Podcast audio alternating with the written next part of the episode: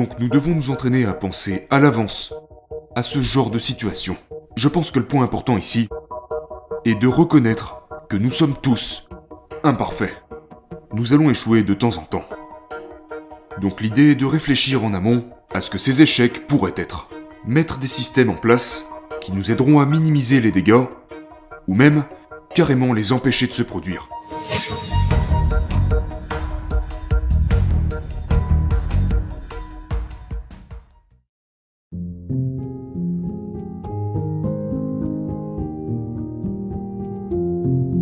Il y a quelques années, je me suis introduit chez moi par effraction.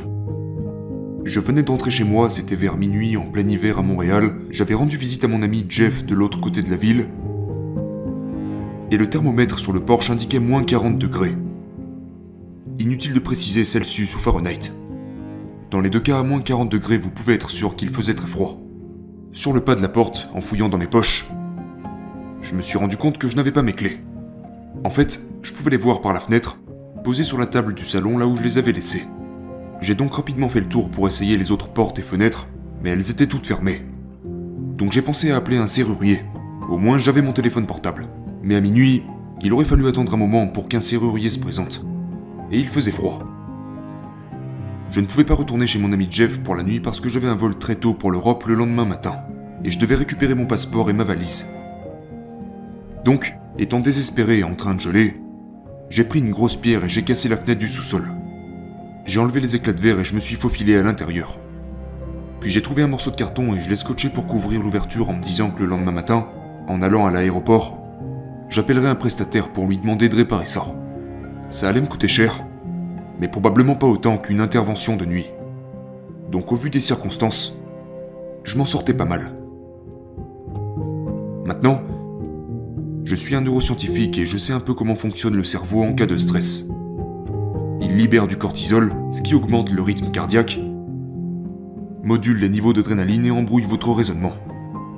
Du coup, le lendemain matin, quand je me suis réveillé après une nuit trop courte, m'inquiétant pour la fenêtre cassée, cette idée que je devais appeler un vitrier, les températures glaciales et les réunions qui m'attendaient en Europe, et vous savez, avec tout ce cortisol dans mon cerveau, j'étais plutôt perturbé. Mais je ne le savais pas parce que j'étais perturbé. Et ce n'est qu'à l'arrivée au comptoir d'enregistrement que j'ai réalisé que je n'avais pas mon passeport. J'ai donc couru jusqu'à chez moi dans la neige et dans la glace pendant 40 minutes, j'ai pris mon passeport, et je suis revenu à l'aéroport juste à temps. Mais pendant ce temps, ils avaient donné mon siège à quelqu'un d'autre, et je me suis retrouvé à l'arrière de l'avion, à côté des toilettes, sur un siège qui ne s'inclinait pas, pour un vol de 8 heures. Disons que j'ai eu le temps de réfléchir pendant ces 8 heures de vol. Et j'ai commencé à me demander s'il y avait des systèmes que je pouvais mettre en place pour éviter que ce genre de choses se reproduisent. Ou au moins, si ce genre de choses devait se reproduire, minimiser la probabilité que ça finisse en catastrophe. Donc, j'ai commencé à penser à ça. Mais mes pensées ne se sont clarifiées qu'un mois plus tard. Je dînais avec mon collègue Danny Kahneman, le prix Nobel, et je lui ai avoué, un peu embarrassé, avoir cassé ma fenêtre et oublié mon passeport. Et Danny m'a partagé qu'il s'était mis à pratiquer une méthode appelée effet de recul prospectif. Il avait découvert cela grâce au psychologue Gary Klein, qui avait écrit à ce sujet quelques années auparavant, méthode également appelée pré-mortem. Maintenant, vous savez tous ce qu'est la méthode post-mortem. Chaque fois qu'il y a un désastre, une équipe d'experts vient et essaie de comprendre ce qui a mal tourné, d'accord? Mais dans la méthode pré-mortem d'Annie m'expliquait, vous tentez de prévoir tout ce qui pourrait mal tourner, puis vous imaginez ce que vous pourrez faire pour éviter que ces choses se produisent, ou au moins minimiser les dommages.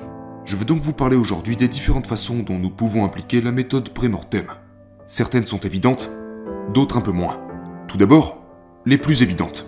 Autour de votre maison, choisissez un lieu pour les choses que vous avez tendance à perdre facilement. Évidemment, cela semble être du bon sens, et ça l'est. Mais la science est là pour appuyer cette thèse, basée sur la façon dont fonctionne notre mémoire spatiale. Il y a une partie du cerveau appelée l'hippocampe qui a évolué au cours de dizaines de milliers d'années, qui nous aide à nous souvenir de l'emplacement des choses importantes. Euh, où se trouve le puits, où l'on peut trouver du poisson, l'emplacement des arbres fruitiers, où vivent les tribus amies et ennemies. C'est la partie du cerveau qui permet aux écureuils de trouver leur noix. Si vous vous posez la question, quelqu'un a fait l'expérience de retirer le sens olfactif de certains écureuils, et ils parvenaient toujours à trouver leur noisette. Ils n'utilisaient pas leur odorat, mais leur hippocampe. Ce mécanisme très évolué du cerveau permet de retrouver les choses. Mais ce n'est efficace que pour les objets qui ne bougent pas beaucoup. Et pas autant pour ceux qui sont mobiles. C'est donc pour cela que nous perdons nos clés, nos lunettes de lecture et nos passeports. Donc chez vous, choisissez un endroit pour vos clés. Peut-être un crochet près de la porte, un bol décoratif. Pour votre passeport, un tiroir particulier. Pour vos lunettes de lecture, une table particulière. Si vous désignez un endroit et que vous êtes scrupuleux à ce sujet, vos affaires seront toujours à leur place quand vous les chercherez. Maintenant pour les voyages. Prenez des photos de vos cartes de crédit, de votre permis de conduire, de votre passeport, et envoyez-les-vous par mail pour que ce soit en ligne. Comme ça, si ces derniers sont volés ou perdus, cela facilitera leur remplacement. Pour le moment, ce sont des choses plutôt évidentes. Mais rappelez-vous, en situation de stress, le cerveau sécrète du cortisol. Le cortisol est toxique et trouble les pensées. Ainsi, une partie de la méthode pré-mortem consiste à reconnaître que, sous stress, vous ne serez pas au meilleur de vous-même et que vous devrez mettre en place des systèmes. Il n'y a probablement pas de situation plus stressante que lorsque vous êtes confronté à une décision médicale. Et tôt ou tard, nous serons tous confrontés à cette situation, où nous devrons prendre une décision importante à propos de l'avenir de nos soins médicaux ou de ceux d'un être cher, les aider à prendre une décision. Et donc je veux parler à propos de ça. Je vais parler d'une condition médicale très particulière. Mais ce modèle peut être appliqué à toute décision médicale, ainsi que toute décision financière, ou que toute décision sociale, et à toute décision que vous auriez à prendre qui pourrait bénéficier d'une évaluation rationnelle des faits. Donc, supposons que vous allez chez le médecin et que le médecin vous dit ⁇ Je viens de recevoir vos résultats, et vos taux de cholestérol sont plutôt élevés.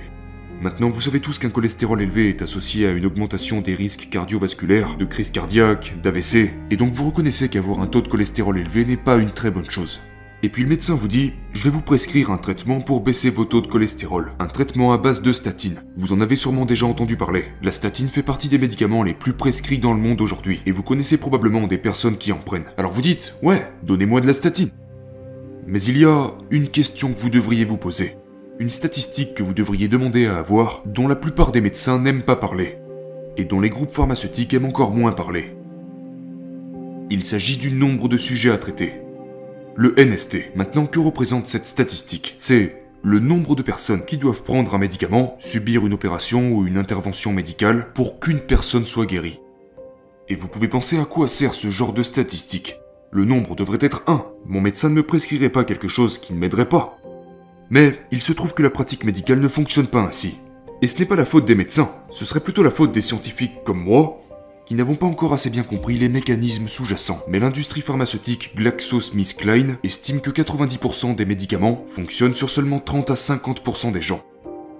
Donc le nombre de sujets à traiter pour la statine la plus prescrite, à votre avis, quel est-il?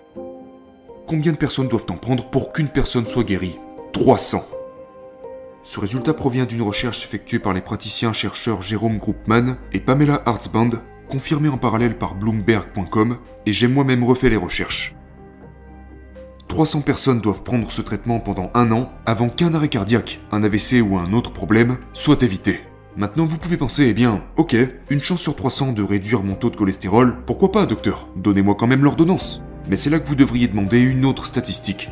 À savoir, qu'en est-il des effets indésirables? Donc, pour ce médicament en particulier, 5% des patients subissent des effets indésirables, et ils incluent des choses plutôt affreuses. Des douleurs musculaires, des douleurs articulaires, des troubles gastro-intestinaux. Mais vous vous dites quand même, 5% il y a peu de chances que ça m'arrive, je prends quand même le médicament. Mais attendez une minute. Étant stressé, vous ne pensez pas clairement. Donc réfléchissez à l'avance à la manière dont vous allez surmonter cette épreuve pour ne pas vous laisser dépasser par un raisonnement qui n'est pas fondé. Sur 300 personnes qui prennent le médicament, une personne est soignée et 5% de ces 300 personnes sont victimes d'effets secondaires, c'est-à-dire 15 personnes. Il y a donc 15 fois plus de chances que le médicament vous fasse du mal plutôt que du bien. Ceci dit, je ne suis pas en train de vous dire de prendre des médicaments ou de ne pas en prendre. Je dis juste que vous devriez en discuter avec votre médecin. L'éthique médicale elle-même l'exige. Ça fait partie du principe de consentement éclairé. Vous avez le droit d'accéder à ce type d'informations, d'engager cette conversation sur votre souhait de prendre des risques ou de ne pas en prendre. Ainsi, l'idée du pré-mortem est de penser préalablement aux questions que vous pourriez poser qui feraient avancer la conversation. Vous ne devez pas réfléchir à tout ça sur le vif. Et vous devez aussi penser à la qualité de votre vie. Parce que vous avez le choix. Préférez-vous une vie plus courte mais sans douleur ou une vie plus longue, incluant de grandes souffrances sur sa fin Ce sont des choses que vous devez aborder dès maintenant avec votre famille et vos proches. Et vous pourriez changer d'avis au dernier moment, mais au moins vous vous êtes entraîné à ce genre de réflexion. Rappelez-vous, en situation de stress, notre cerveau sécrète du cortisol. Et ce qui arrive à ce moment-là, entre autres, c'est que tout un tas de systèmes cessent de fonctionner. Et ceci est dû à une raison liée à l'évolution. Face à face avec un prédateur, vous n'avez pas besoin de votre système digestif, de votre libido ou de votre système immunitaire, parce que si votre corps consacre son métabolisme à ces derniers, et que vous ne réagissez pas rapidement, vous pourriez devenir le repas du lion, et alors plus aucune de ces choses n'aura d'importance. Et malheureusement, l'un des éléments qui se met en veille dans ces moments de stress est le raisonnement rationnel, comme l'ont démontré Danny Kahneman et ses collègues. Donc nous devons nous entraîner à penser à l'avance à ce genre de situation. Je pense que le point important ici est de reconnaître que nous sommes tous imparfaits. Nous allons échouer de temps en temps. Donc l'idée est de réfléchir en amont à ce que ces échecs pourraient être.